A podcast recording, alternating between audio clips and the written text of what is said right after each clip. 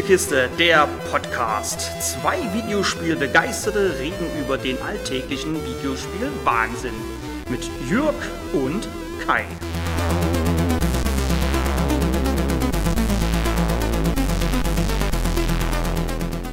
Mein Name ist Isaac Clarke, Spezialist für Technik und Schiffssysteme.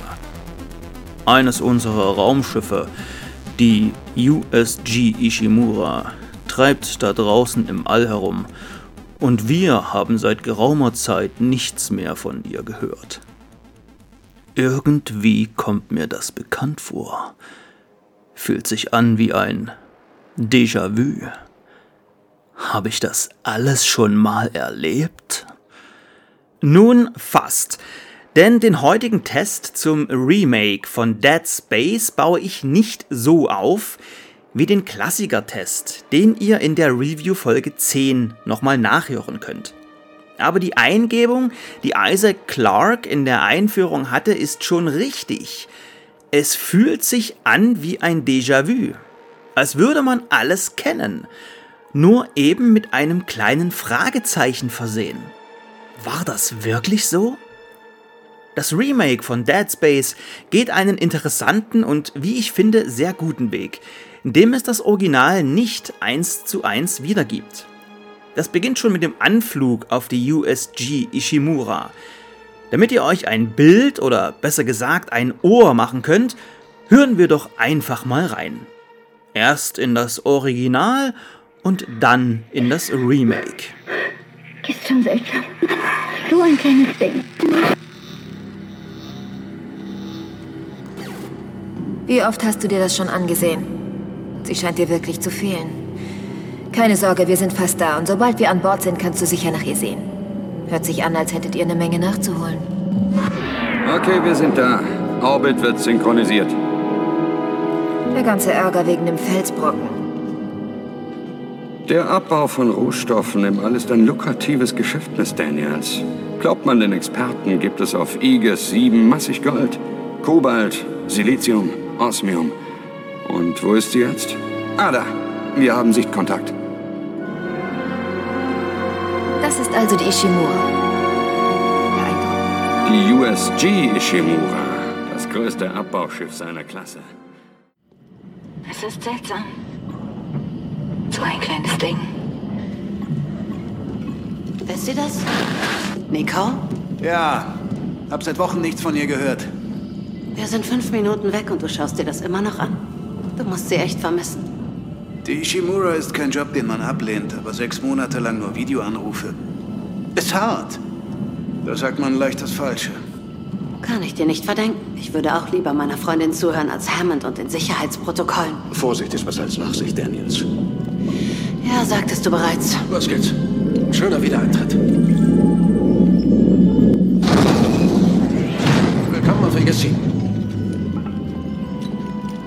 Dir vor, du müsstest sechs Monate lang auf diesen Felsen starren. Für einen Bergbauunternehmer? Ein Paradies. Wege 7 ist einer der größten Funde der CEC-Geschichte. Ein Erkundungsteam hat für immer ausgesorgt. Wo ist sie?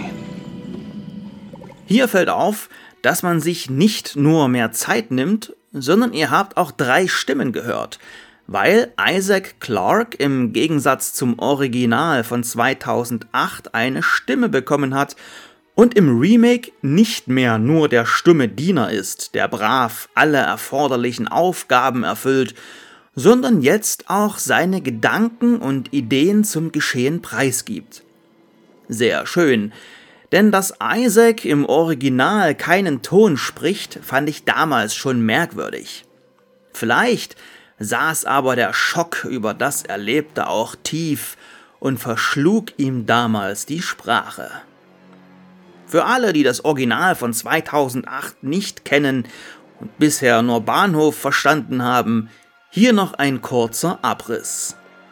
Dead Space ist ein Horrorshooter, aus der Third-Person-Ansicht steuert ihr den Protagonisten Isaac Clarke über ein scheinbar verlassenes Raumschiff, auf dem natürlich Monster lauern. Diese lassen sich jedoch nicht so einfach töten, denn ihnen müssen die Gliedmaßen entfernt werden. Dafür steht Isaac Clarke zu Beginn des Spiels ein Plasma-Cutter zur Verfügung. Ein Werkzeug, mit dem man eigentlich Dinge zerschneidet. Quasi die Laserschwert-Variante unter den Blechscheren. In Pistolenform. Pistolen-Laserschere? Würde blöd klingen. Plasma-Cutter. Der bleibt auch bis zum Spielende euer bester Freund und die anderen Waffen sind rein optionaler, wenn auch wundervoll zerstörerischer Natur. Alle Anzeigen im Spiel, die Lebensanzeige, das Inventar, die Karte oder das Quest-Log, all das wird im Spieluniversum in holographischer Form selbst angezeigt und ist nicht nur ein HUD-Element für uns Spieler. Isaac Clarke schaut sich wortwörtlich selbst an, was er da im Inventar hat. Verlaufen konnte man sich schon im Original nicht, denn schon da konnte man sich mittels holographischer Brotkrummenspur anzeigen lassen, wo es weitergeht. Doch nun zur größten Frage im Raum. Welchen Sprung hat die Grafik gemacht? Nun, auf den ersten Blick sah das Remake so aus, wie ich mich an den ersten Teil erinnert habe. Ja, dachte ich mir, das sieht hier alles genau so aus wie damals. Das ist natürlich auch dem Setting geschuldet, da wir uns zu 90% in einem düsteren Raumschiff bewegen. Doch auf den zweiten Blick verschlägt es einem dann doch die Sprache. Die USG Ishimura war noch nie so schön. Überall gibt es Details zu entdecken, die vorher einfach nicht da waren. Und vor allem der Blick auf Isaacs Rüstung bzw. Raumanzug verrät, das hier ist ein aktuelles Spiel, kein alter Käse. Soundtechnisch macht dem Remake auch niemand was vor. Schon im zugrunde liegenden Original war der Soundteppich phänomenal und das Remake steht dem in nichts nach. Das Schiff knarzt und knackt, es scheppert hier, es knurrt ein Monster da. Wenn das Zusammenspiel von Musik, Hintergrundgeräuschen, Gegner stöhnen und Waffensounds Panik auslösen, hat das Spiel was richtig gemacht. Zurück nochmal zu den Unterschieden. Wenn ihr das originale Dead Space aus dem FF kennt, werdet ihr trotz allem oft überrascht sein. Räume bekommen ein weiteres Stockwerk spendiert, bestimmte Sequenzen im Spiel sind komplett anders designt oder ganze Aufgabenketten wurden stark erweitert. So erweitert, wie die USG Ishimura selbst. Denn ging man im Jahr 2008 noch Kapitel für Kapitel durch das Schiff und hatte kaum Möglichkeiten nach links oder rechts vom vorgeschlagenen Pfad abzuweichen, hat man jetzt nahezu immer die freie Wahl, wo es lang geht. Denn die USG Ishimura wurde für das Remake als komplettes, durchgehendes Schiff designt. Klar war die Vorlage schon im Original vorhanden, aber jetzt ist das Raumschiff quasi eine Open World. Es gibt verschiedene Schiffsdecks, an die uns die Transportbahn der Ishimura, die Monorail, bringen kann. Diese Schiffsdecks sind jedoch auch meist recht logisch miteinander verbunden und so kann man auch ohne Monorail in bereits besuchte Abschnitte zurückkehren. Warum man das tun sollte? Nun, zum einen gibt es verschlossene Behälter und Türen, die wir nur mit der richtigen Sicherheitsfreigabe öffnen können. Die erhöht sich im Spiel automatisch und nur für die Masterfreigabe müssen wir eine Nebenmission erfüllen. Denn genau das ist das andere. Es gibt jetzt Nebenmissionen. Diese lassen sich im Questlog separat auswählen und dort wird auch angezeigt, ob man die Nebenmission zum aktuellen Zeitpunkt überhaupt machen kann, da man eventuell noch gar keinen Zugang zum Abbaudeck hat. Zu diesen Nebenmissionen und der Open World selbst ist auch eine weitere Sache neu, nämlich der Point of No Return. Denn storytechnisch verlassen wir irgendwann die USG Ishimura und bekommen davor jetzt auch eingeblendet, ob wir das wirklich wollen. Vielleicht etwas unpassend für ein Horrorspiel, für Komplettisten aber sicher hilfreich. Einen weiteren kleinen Unterschied macht das Remake beim Upgrade-System. Ja, das funktioniert immer noch über Knoten, die wir hier und da finden oder die wir im Shop des Schiffes kaufen können und die wir dann mittels Werkbänken in Rüstung und Waffen einsetzen, um diese zu verstärken. Ursprünglich waren aber der Raumanzug, das Kinese und das Stase-Modul voneinander getrennt.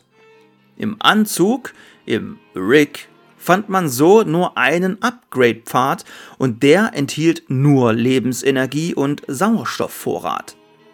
Im Remake findet ihr die Upgrade-Möglichkeiten für Kinese und Stase alle in dem großen Upgrade-Pfad des Rigs. Zusätzlich sind bei den Waffen einzelne Punkte auf den Upgrade-Pfaden nicht von vornherein offen. Ihr müsst erst Schemata und Zusätze finden oder diese im Shop kaufen. Nur so könnt ihr das volle Potenzial der Waffen freischalten. Einen letzten und sehr entscheidenden Unterschied gibt es im New Game Plus. Das war damals einfach nur ein Schmankerl für die Leute, die auch mal alle Waffen upgraden wollten und natürlich um den besten Raumanzug zu bekommen. Jetzt bietet euch das New Game Plus nicht nur eine weitere Aufgabenkette, sondern belohnt euch für das Abschließen dieser auch mit einem neuen alternativen Ende, welches schon mal den Weg für das Remake von Teil 2 ebnet. Hier bekommt ihr also etwas komplett Neues. Etwas, was schon das Nier Remake so besonders gemacht hat. Und für dieses besondere Remake von Dead Space muss ich einfach im Gegensatz zum Original noch einen Punkt drauflegen und vergebe so 9 von 10 Punkten. Auch weil das Spiel in puncto Spielzeit noch einiges draufpackt. Hat euch der Podcast gefallen? Empfehlt uns weiter, hinterlasst auf kaisspielekiste.de einen Kommentar oder liked uns auf Podcast-Portalen eurer Wahl. Gerne könnt ihr uns auch unterstützen. Auf Patreon und Steady, jeweils mit slash Kais Spielekiste. Danke fürs Zuhören und bis zum nächsten Mal.